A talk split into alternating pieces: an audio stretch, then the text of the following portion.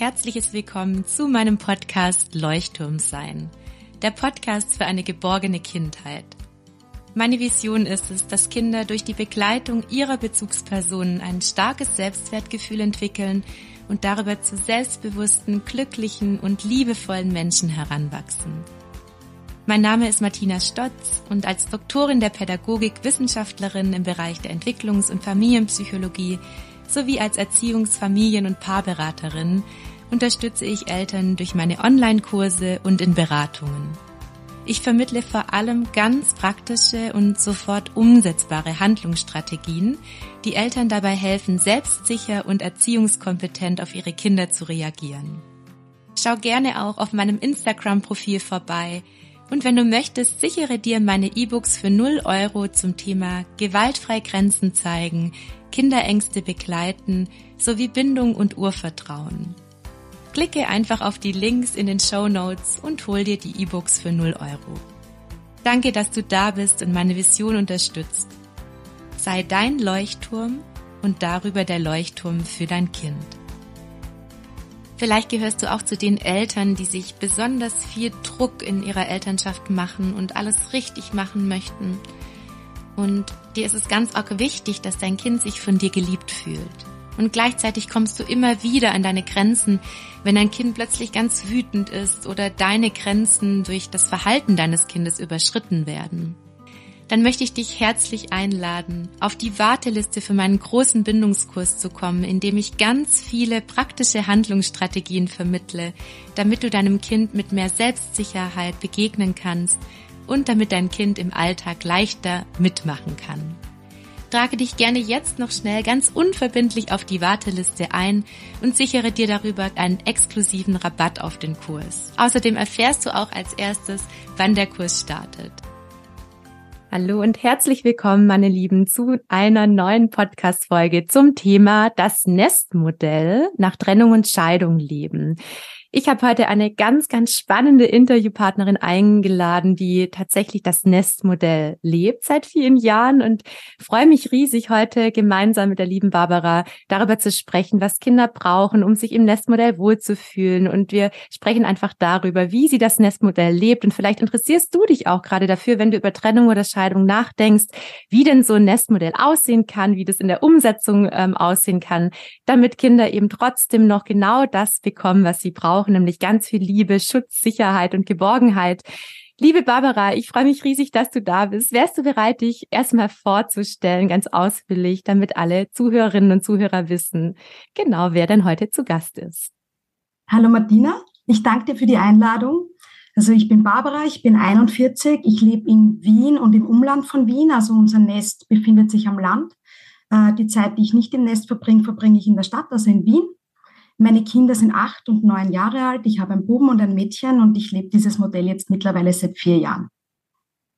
Vielen, vielen Dank. Und du hast dich auch tatsächlich ähm, mit äh, diesem Thema rausgewagt, fast auch ein Podcast, oder? Zu diesem Thema ja, entwickelt, ja, um andere ja. Eltern zu unterstützen. Magst du da mal kurz erzählen, wie du deine Themen in die Welt trägst?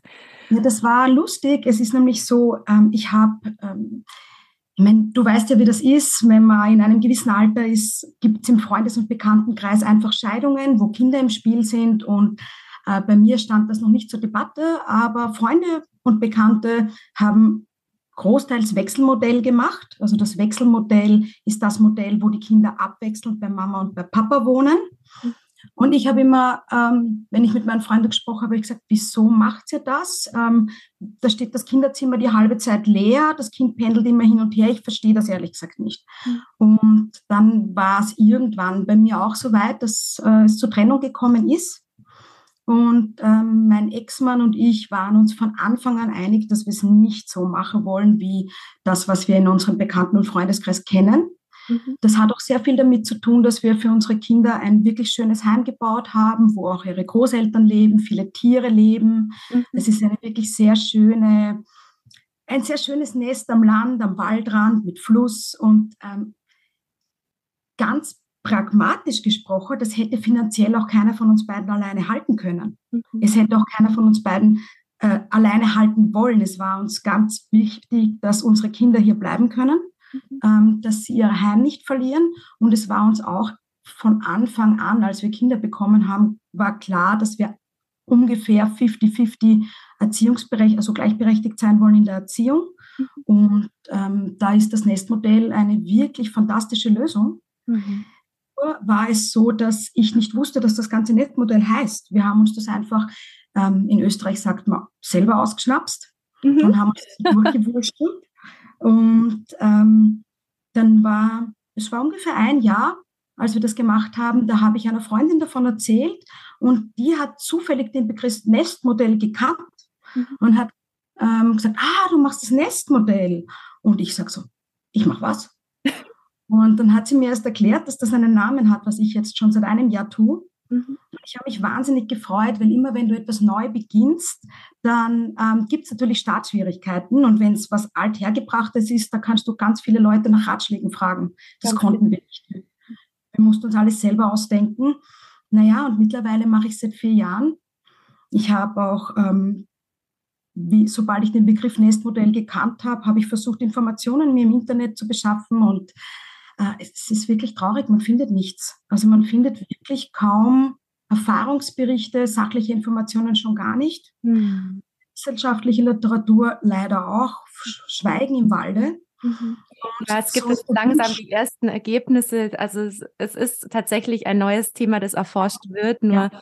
es ist genau so, eben wie du sagst, es gibt noch sehr, sehr wenig. Ähm, mhm. Was jetzt, glaube ich, für ganz, ganz viele spannend ist, äh, du hast dann angefangen, diesen Podcast wahrscheinlich ins Leben zu mhm. rufen, mhm. oder? Und Informationen ja, zu sammeln. Mhm. Wie heißt denn dein Podcast? Mein Podcast heißt Nestleben Patchwork Reloaded. Okay, für alle, die gerade zuhören und sich das überlegen, hört unbedingt mal rein und holt euch alle Infos, die ihr braucht. Ähm, Barbara, hast du sonst noch ähm, Möglichkeiten, wie man dich erreichen kann? Ja, also es geht, ähm, ich werde einen YouTube-Kanal starten ähm, wo auch der Podcast läuft, eine Instagram-Seite, eine Facebook-Seite. Und für Nesteltern oder für Eltern, die sich gerade trennen, habe ich eine geschlossene Facebook-Gruppe, wo man sich gegenseitig austauschen kann. Man mhm. findet das einfach, wenn man es wenn man es eingibt in Facebook. Das ist wirklich Genau, und in den Show Notes, weil ich werde das alles verlinken für alle Eltern, die Danke, sich ja, interessieren. Genau. Ja, Aber jetzt start, jetzt springen wir sofort ins Thema. Mhm. Und ich ähm, glaube, was sich ganz, ganz viele Eltern fragen, wie habt ihr das damals euren Kindern erklärt?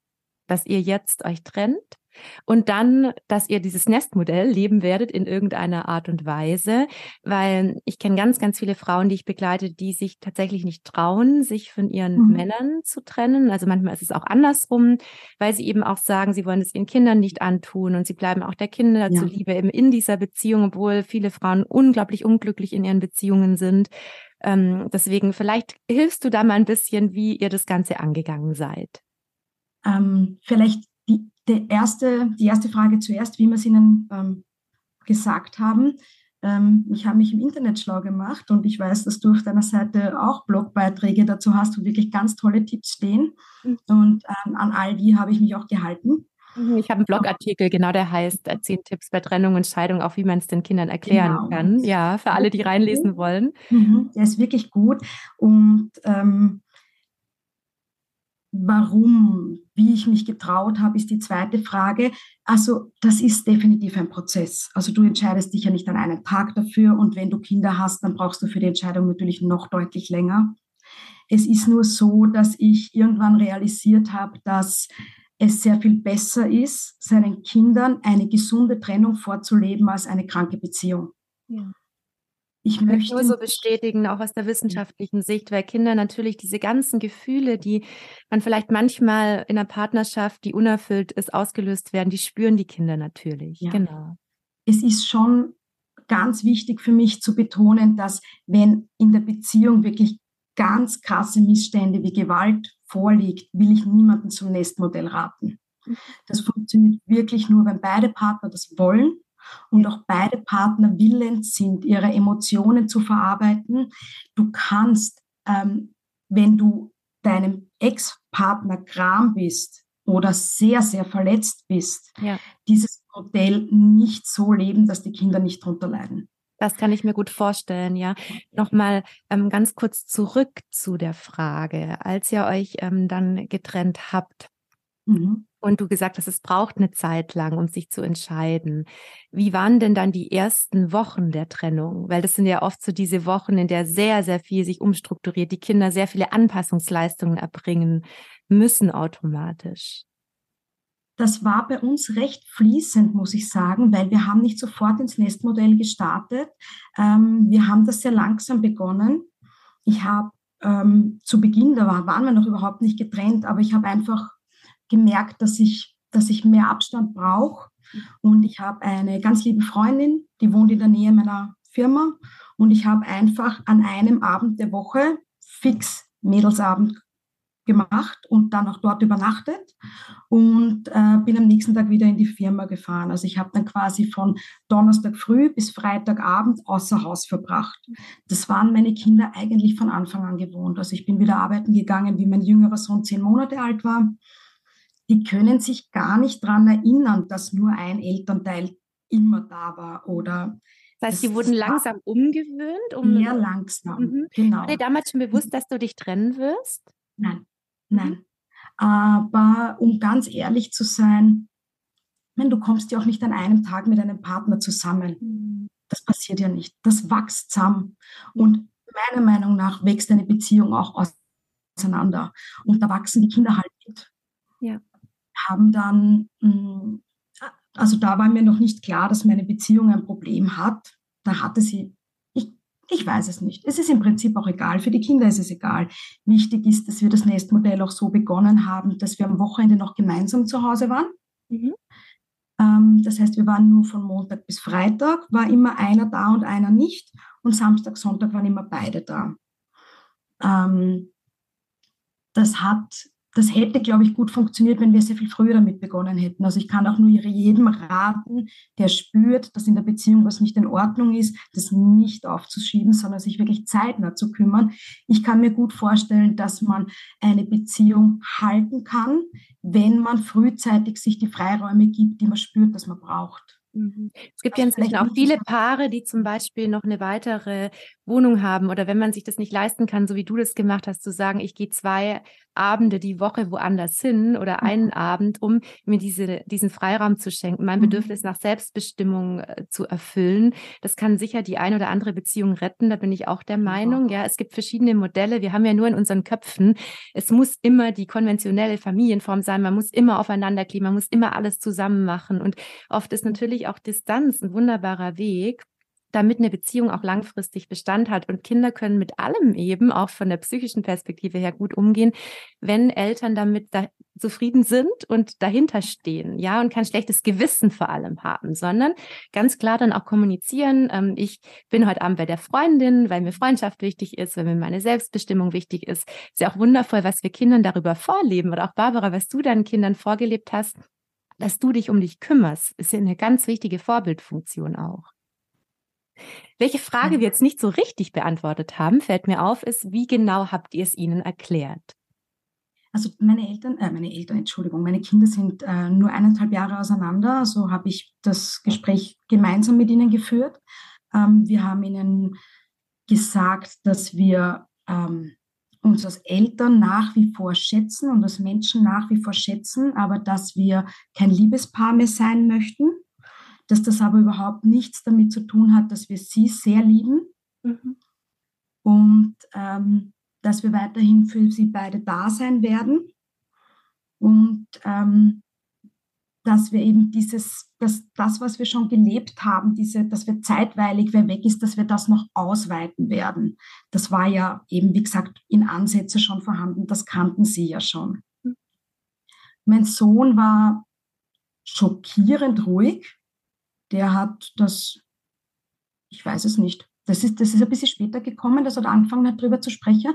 Meine Tochter hat geweint, aber sie hat sich auch recht schnell beruhigen lassen, muss ich sagen. Ich habe generell einen sehr, ich habe mit meinen Kindern immer schon sehr viel gesprochen, mhm. sehr erwachsen, sehr vernünftig. Mhm. Und ich kann auch mit meinen Kindern über alles reden. Mhm. Ach, ähm, so und es wird auch eine Podcast-Folge bei mir geben, wo meine Moderatorin meine Kinder interviewt ohne mein Beisein, mhm. wie sie die, das Nestmodell finden. Mhm. Die sind sehr glücklich damit. Also mhm. ich glaube, dass Wahrscheinlich das, auch, weil ihr in dem Moment beide sehr klar wart und einen friedvollen mhm. Weg der Trennung gefunden habt, weil das ist ja, ja, das, was du vorher schon angedeutet hast. Die spüren ja wahrscheinlich in diesem Moment oder haben gespürt, dass ihr friedvoll auseinandergeht. Und was eben passieren kann, ist, dass bei Kindern starke Verlustängste ausgelöst werden, sobald eben diese Trennung verkündet wird. Und deswegen ist auch dieser Moment dieses Gesprächs so wichtig, dass die Kinder in dem Moment spüren, Mama und Papa sitzen da als Team. Die sitzen da als Team, sind immer noch irgendwie zusammen, arbeiten zusammen, was uns angeht. Das spüren Kinder enorm. Deswegen auch, es mhm. ist natürlich sehr wertvoll, dass ihr es auch gemeinsam erzählt habt. Ja. Sollte es allerdings so sein, dass Eltern schon sehr im Streit sind, empfehle ich immer kein gemeinsames Gespräch, weil dann eben diese ähm, Schuldgefühle häufig transportiert werden. Ja, wenn einer zum Beispiel sehr verletzt wurde in der Paarbeziehung oder eine, dann spüren Kinder, dass der eine dem anderen Vorwürfe macht. Deswegen dann gerne das Gespräch auch getrennt suchen und eben immer wieder versuchen, ja, diese, diese, äh, diese Schuldgefühle oder auch die Schuld, die man dem Partner gibt, wirklich außen vor zu lassen und bei den Kindern zu bleiben, die in ihren Gefühlen zu begleiten, weil auch, dass deine Tochter geweint hat, ist ja ein Ausdruck von ihrer Traurigkeit. Und das ist so entscheidend, dass Kinder dann auch weinen dürfen, vielleicht auch ihre Wut zeigen dürfen. Und mhm. wichtig ist dann einfach da zu bleiben, zu sagen, ich sehe, das macht dich wütend. Und vielleicht hast du auch Angst. Und Kinder brauchen dann den Raum, um ihre Ängste und auch all ihre Gefühle ausdrücken zu dürfen. Und da ist es dann wichtig, das gemeinsam als Elternpaar zu begleiten. Und dann können Kinder aus sowas sogar also gestärkt mhm. hervorgehen, wenn es dann diesen friedvollen Weg gibt. Und ich glaube, ganz entscheidend, Barbara, ist, wie geht ihr jetzt wirklich konkret in der Praxis diesen friedvollen Weg für eure Kinder? Vielleicht kannst du einfach mal erzählen, wie der Alltag aussieht. Du hast schon gesagt, anfangs hattet ihr unter der Woche, wart ihr getrennt und dann am Wochenende wart ihr gemeinsam da. Und wie lebt ihr das Ganze jetzt konkret in der Praxis? Also es ist nach wie vor so, dass die halbe, also unter der Woche von Montag bis Freitag ist mein Ex-Mann die halbe Woche hier und die halbe Woche ich und das Wochenende teilen wir. Also eine Woche ich, eine Woche er. Mhm. Ähm, was ich ähm, noch sagen wollte, das wäre mir noch wichtig zu sagen zu deiner vorherigen Frage, wie ich zu der Entscheidung gekommen bin. Das, das war eine wichtige Entscheidungshilfe für mich. Ich habe mit ganz vielen erwachsenen Freunden gesprochen, die Scheidungskinder waren in ihrer Kindheit. Mhm. Und egal mit wem ich gesprochen habe, alle haben mir gesagt, es war zwar nicht schön, dass sich die Eltern getrennt haben, aber kurz nach der Trennung waren sie so glücklich darüber, weil die weil sie gesehen haben, dass die, der Zustand zuvor deutlich unerträglicher ist als der danach. Mhm. Und das ist völlig egal, ob die Eltern jetzt laut oder leise streiten. Kinder haben so feine Antennen und die kriegen das mit. Und äh, das war mir einfach unglaublich wichtig. Ich habe erkannt, also viele haben gesagt, meine Eltern haben nur einen Fehler gemacht, sie haben es zu spät gemacht. Mhm. Das haben wirklich viele gesagt. Mhm. Und da habe ich mir gedacht, okay, das, das will ich nicht. Ich will es nicht zu spät machen. Ich habe überhaupt nicht die Möglichkeit, ihnen eine gute Beziehung vorzuleben. Ich habe aber die Möglichkeit, ihnen keine schlechte vorzuleben. Ich will, dass sie als Erwachsener gute Beziehungen leben können. Und da gehört Konfliktfähigkeit dazu, da gehört dazu, die eigenen Gefühle zu erkennen, zu benennen, auszusprechen, mhm. eine vernünftige äh, Kommunikationskultur zu haben, ähm, auch bedürfnisorientiert sprechen zu können, gewaltfrei mhm. sprechen zu können. Und ähm, mir war klar, dass meine Kinder sehr viel mehr für ihr Leben mitnehmen, wenn ich mich gut trenne, als wenn ich zusammenbleibe. Mm, mm, vielen Dank, dass du da auch so offen drüber sprichst. Das ist sicher auch ein sehr mutiger Schritt, keine Entscheidung, die man leichtfertig trifft, ja. Und wie du schon sagst, ähm, es kann natürlich auch sein, es gibt immer wieder auch in Paarbeziehungen Konflikte, die vielleicht nicht gewaltfrei gelöst werden. Das wissen alle, die länger in einer Paarbeziehung sind.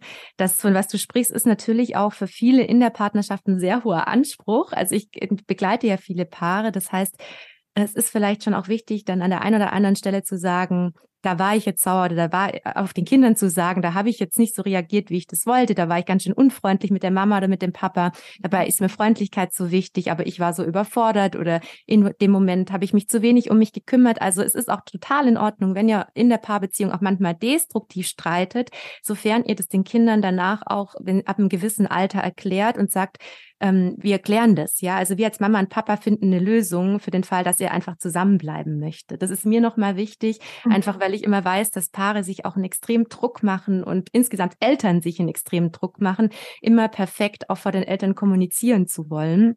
Und wichtig ist eben, ich sage immer die 80-20-Regel. Ja, wenn ich jetzt merke, ich bin ähm, 80 Prozent in der Kommunikation mit meinem Partner, die im Großen und Ganzen in Ordnung ist, ist es auch für die Kinder in Ordnung, wenn auch dann, sage ich mal, 20 Prozent, einfach mal pauschal formuliert, ähm, es manchmal destruktiv zugeht und ich das danach mit den Kindern wieder aufarbeite. Also es geht so um die Anzahl an Erfahrungen, die Kinder auch machen. Das ist mir nochmal wichtig. Ich gebe dir völlig recht. Ich möchte aber auch noch dazu sagen, das gilt ja nicht nur, wenn du ein Paar bist, das gilt ja auch, wenn du ein Ex-Paar bist. Also ich bemühe mich auch mit meinem Ex-Partner vor meinen Kindern genauso zu kommunizieren. Und natürlich sind wir uns nicht immer über alles einig, mhm. aber ähm, gegenüber den Kindern sind wir immer einig. Also wenn die am Anfang zum Beispiel haben die Kinder manchmal, wenn ich in Wien war, bei mir angerufen, oh, der Papa hat und der Papa erlaubt nicht. Und dann sage ich, nein, es ist Papa-Zeit, Papas Regeln. Mhm. Ähm, Papa ist zuständig, ganz genau. klare Orientierung. Mhm. Und ähm, da glaube ich, ist es auch ganz schlecht, wenn du sagst, ah, der Papa hat was, na, das geht gar nicht, das werde ich ihm sagen, wenn ich nach Hause komme. Oder das, das, das ist total kontraproduktiv. Also auch wenn man getrennt ist, vor den Kindern eine, eine Linie vertreten. Man muss nicht immer einig sein. Und wenn es Uneinigkeiten gibt, mhm. ähm, ein Beispiel zum Beispiel, es war jetzt die Diskussion, wann die ältere Tochter ein Handy bekommt und da war man nicht einig, ob sie schon mhm. so weit ist oder nicht. Und sie hat immer gefragt, gefragt, gefragt. Und ich habe gesagt, ich rede nicht mit dir darüber, bevor ich mit Papa keine Einigung erzielt habe, weil es ist mir wichtig, dass der Papa und ich uns einig sind. Das ist eine wichtige Entscheidung und die treffen wir zusammen. Ach, das ist natürlich auch nochmal eine ganz wunderbare Orientierung. Danke für dieses konkrete Beispiel. Mhm. Ähm, wie geht ihr sonst miteinander um in der Kommunikation? Also einmal dieses Thema Einigkeit, ihr trefft gemeinsam Entscheidungen als Elternteam. Das ist, gibt euren Kindern natürlich viel Halt und Sicherheit, viel Orientierung. Wie versucht ihr sonst die Kommunikation so friedvoll zu gestalten? Was hilft da? Ähm, es hilft auf alle Fälle ein höflicher, wertschätzender Ton. Mhm. Es ist sehr wichtig, dass man sich auch nach der Trennung, und das ist ganz egal, welches Modell man lebt, man tendiert dazu, nach der Trennung nur noch das Schlechte zu sehen im Ex-Partner. Und das hilft nicht bei einer wertschätzenden Kommunikation, wenn man diesen Groll so in sich trägt. Ähm, wichtig ist. Dazu gehört, sorry, dass ich dich da ähm, äh, unterbreche, unbedingt, wenn ihr das irgendwie schafft, und das erfordert oft sehr viel Größe, gerade wenn ein Partner in der Kommunikation noch nicht so stark ist oder eine Partnerin, dazu gehört, wirklich darauf zu verzichten, schlecht über den Partner oder die Partnerin zu sprechen. Auch wenn ihr selbst Wut spürt und denkt, es darf doch jetzt nicht wahr sein, wie hat der sich schon wieder verhalten? Was dann hilft, ist, dass ihr versucht, euch mit den Kindern in den Partner, die Partnerin, also in das andere Elternteil einzufühlen. Das ist viel besser, und, als zu sagen, ja, ähm, warum hat der Papa das so gemacht oder wieso hat die Mama das so gemacht oder das darf sie doch nicht, ja. Also eher zu sagen, ah, da war vielleicht der Papa verärgert, weil ihm ist XY wichtig. Also so könnt ihr, mhm. wenn ihr selber merkt, ihr habt starke Gefühle oder fühlt euch ungerecht behandelt, weil oft ist es ja so, die Kinder kommen dann im Wechselmodell zurück und dann erzählen die Kinder, der Papa hat gesagt das oder die Mama hat ja. gesagt das. Das erlebe ich ganz häufig. Und da ist es immer wichtig zu sagen, okay, da war der Papa wahrscheinlich sauer, weil ihm das und das wichtig ist. Und so könnt ihr immer ähm, ja, versuchen, euch einzuführen, gemeinsam mit den Kindern, ohne schlecht zu sprechen. Das ist mir ganz wichtig. Das würde zur wertschätzenden Kommunikation gehören es hat unglaublich viel mit Vertrauen zu tun. Mhm. Also ich vertraue in zweierlei Hinsicht. Also erstens einmal vertraue ich allen Menschen, in deren Obhut ich meine Kinder gebe, dass mhm. sie meine Kinder gut behandeln. Und ich vertraue meinen Kindern, dass sie sich von jedem, mit dem sie zu tun haben, von jeder Bezugsperson, das rausnehmen, was gut für sie ist und das stehen lasse, was nicht gut für sie ist. Ein Beispiel, zum Beispiel meine Tochter hatte eine Kindergärtnerin, die ich nicht besonders gemocht habe.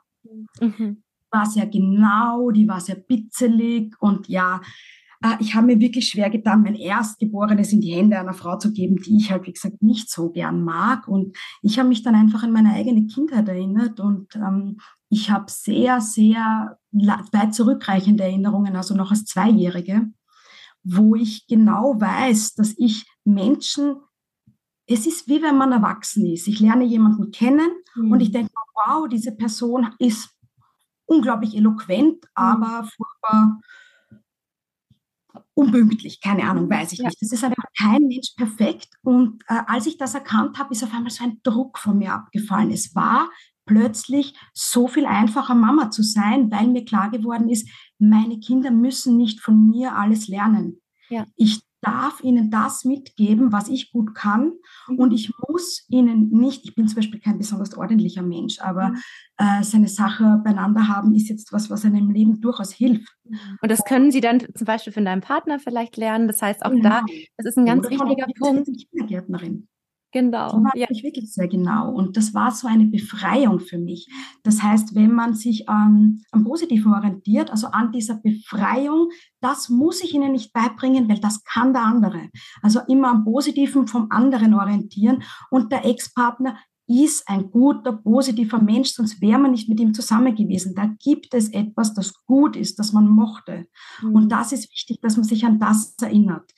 Das stimmt, also da gebe ich dir recht. Das ist natürlich jetzt bei vielen Paaren, die ich auch begleite, ich habe es ja tagtäglich, mhm. äh, so dass es dann oft einen ganz triftigen Grund gibt, wie du vorher schon gesagt hast, wenn das Thema Gewalt oder auch Narzissmus mit im Spiel war, ja dann können wir natürlich ähm, solche Ratschläge nicht geben, weil dann bedeutet es ja auch, ja. die Kinder zu schützen, im Zweifel auch eben mit Hilfe des Jugendamts und so weiter. Mhm. Nur es ist ein ganz wertvoller Tipp zu sagen, ich ja. schaue auf diese Stärken und darauf, was mein Kind eben von meinem Partner oder eben auch der Kindergärtnerin von anderen Menschen stattdessen mitnehmen kann. Ganz entscheidend ist trotzdem Kindern immer noch zusätzlich zu vermitteln, ähm, du darfst dich abgrenzen. Also wenn da Dinge sind, die dich verletzen durch eine andere Person, darfst du immer, hast du deinen Schutz, hast du meine Liebe als Mama zum Beispiel, die ich dir immer gebe.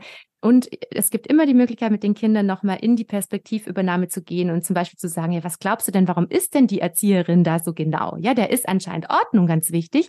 Das mhm. gibt ja wahrscheinlich ganz viel Sicherheit. Das heißt, auch Kindern immer wieder zu sagen, welches Bedürfnis steht denn hinter dem Verhalten von einer anderen Person? Das hilft Kindern auch sozial kompetent zu werden und ein bestimmtes Verhalten auch nicht auf sich zu beziehen. Ja, weil Kinder suchen ja oft den Fehler sehr schnell bei sich und das ist auch nochmal glaube ich, wertvoll, weil das macht ihr, glaube ich, auch als Paar, oder? Dass ihr immer wieder versucht auch, dass die Kinder euch gegenseitig verstehen könnt mit dem, was euch wichtig ist? Ja, ich meine, es ist, äh, es gehört dazu, also zu den, zu dem, was du vorher gesagt hast, äh, eine narzisstische Beziehung wird nicht in ein Nestmodell münden. Darum mhm. natürlich treffen meine Ratschläge hier nicht zu, weil hier würde ich das auf keinen Fall empfehlen. Mhm. Ähm, der zweite Punkt, den du angesprochen hast mit Verstehen, da ist notwendig dafür, dass ich überhaupt weiß, warum der Papa das und das gemacht hat. Genau. Und wenn ich jetzt eine sehr, sehr, sehr knappe Kommunikation habe mit dem Ex-Partner, dann werde ich gar nicht wissen, dass der gerade im Job unglaublich viel Stress hat und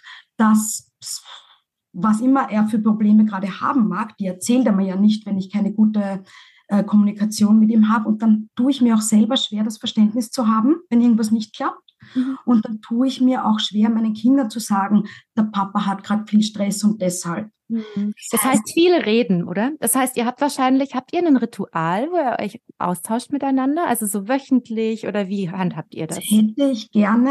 Mhm. Ähm, wichtig ist, dass ähm, die Bedürfnisse von beiden gehört werden. Mhm. Es ist so, dass ähm, wahrscheinlich das normal ist, dass ein Partner gerne mehr Kontakt hätte als der andere. Mhm. Das wird selten genau das gleiche Level treffen.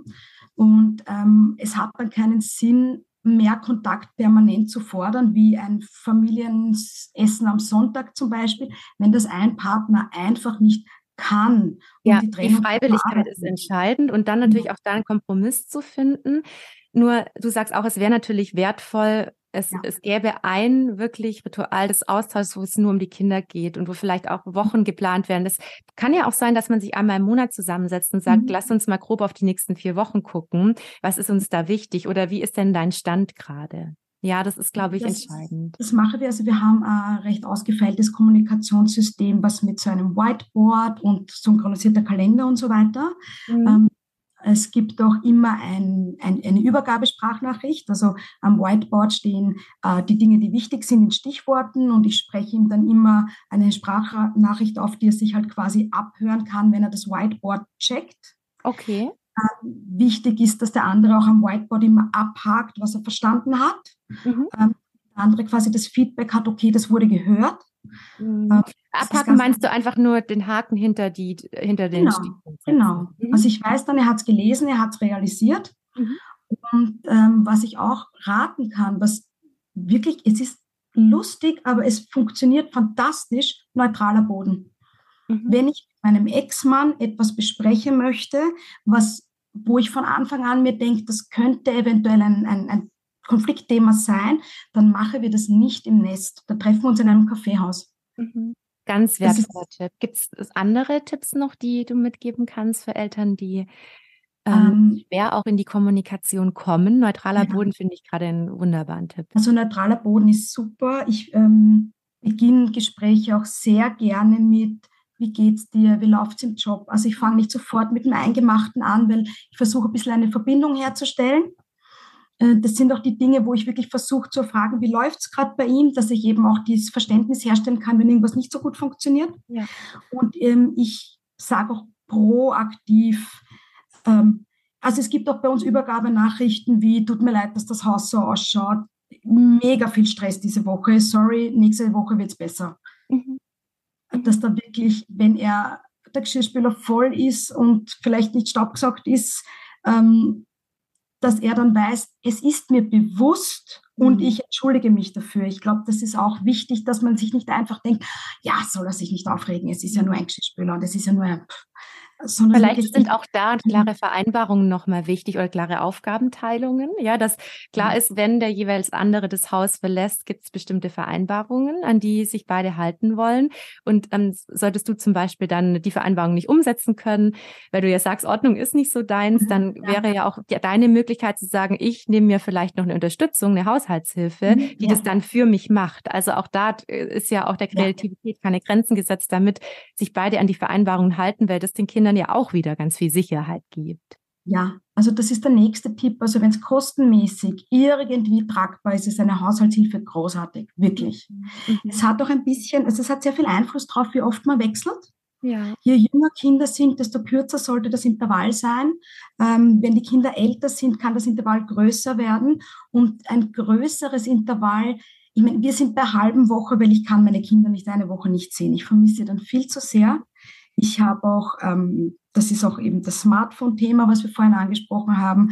Äh, das war für mich ganz wichtig, dass sie eines haben, damit ich in Kontakt sein kann, wenn ich nicht da bin. Mhm. Wir schicken uns kurze Videonachrichten oder Sprachnachrichten und schicken uns Fotos. Also ich bin mit meinen Kindern jeden Tag in Kontakt, mhm. auch wenn ich nicht hier bin.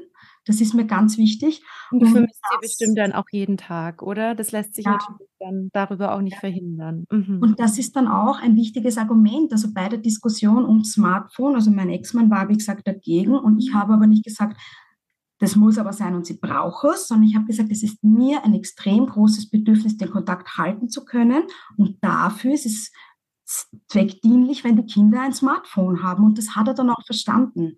Also es ist, glaube ich, auch sehr wichtig, wenn man die wenn man Streit hat, dass man auch ausdrückt, warum möchte man das und warum ist einem das wichtig. Ja, Weil wenn ja. man keine Beziehung mehr hat, dann fehlt ja die Beziehungsebene, dass der andere das verstehen kann. Das sind wir wieder bei den Bedürfnissen. Das heißt, du hast wahrscheinlich gesagt, mir geht es um die Verbindung zu meinen Kindern. Ja. Und ich brauche das, ähm, damit ich mich meinen Kindern nahe fühle. Und du hast mhm. wahrscheinlich auch gesagt, wie du dich fühlst. Ja, ich vermisse sie sonst sehr. Und schon kann mhm. auch der Gegenüber oder ähm, ja, der Gegenüber, ich glaube, da kann ich nicht gendern, mhm. ähm, kann es dann besser verstehen. Und das ist genau das. Äh, ich glaube, gerade wenn man getrennt ist, wie du sagst, ist die Beziehungsebene nicht mehr so da. Unbedingt über die Bedürfnisse sprechen, unbedingt klar zum Ausdruck bringen, was es einem geht. Ja. Aber mhm. mit Blick auf die Zeit, ich würde gerne noch stundenlang mit dir weitersprechen. Ich glaube, du hast ganz viele praktische Tipps gegeben, auch um den Kindern das zu ermöglichen. Ähm, klare Absprachen treffen. Ich fasse gerne nochmal zusammen. Das Whiteboard finde ich eine grandiose Idee. Ähm, auch dieser neutrale Boden, die wertschätzende Kommunikation sind alles Themen, die den Kindern enorm helfen, damit sie sich sicher und geborgen fühlen können. Und für alle, die sich über das Nestmodell Gedanken machen, die vielleicht auch gerade kurz vor einer Trennung stehen oder vor einer Scheidung, Entscheidung. Hört doch gerne mal bei Barbara in den Podcast rein.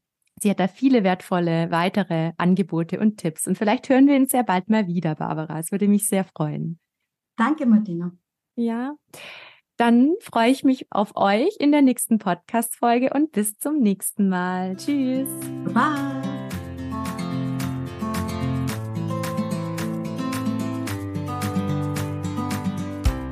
Was du stehst noch nicht auf der Warteliste für meinen allumfassenden Erziehungskurs, den sogenannten Bindungskurs, der dir dabei hilft, Bindung mit deinem Kind täglich zu leben, egal wie alt dein Kind gerade ist, dann sichere dir jetzt noch schnell alle Vorteile auf der Warteliste und trage dich ganz unverbindlich ein.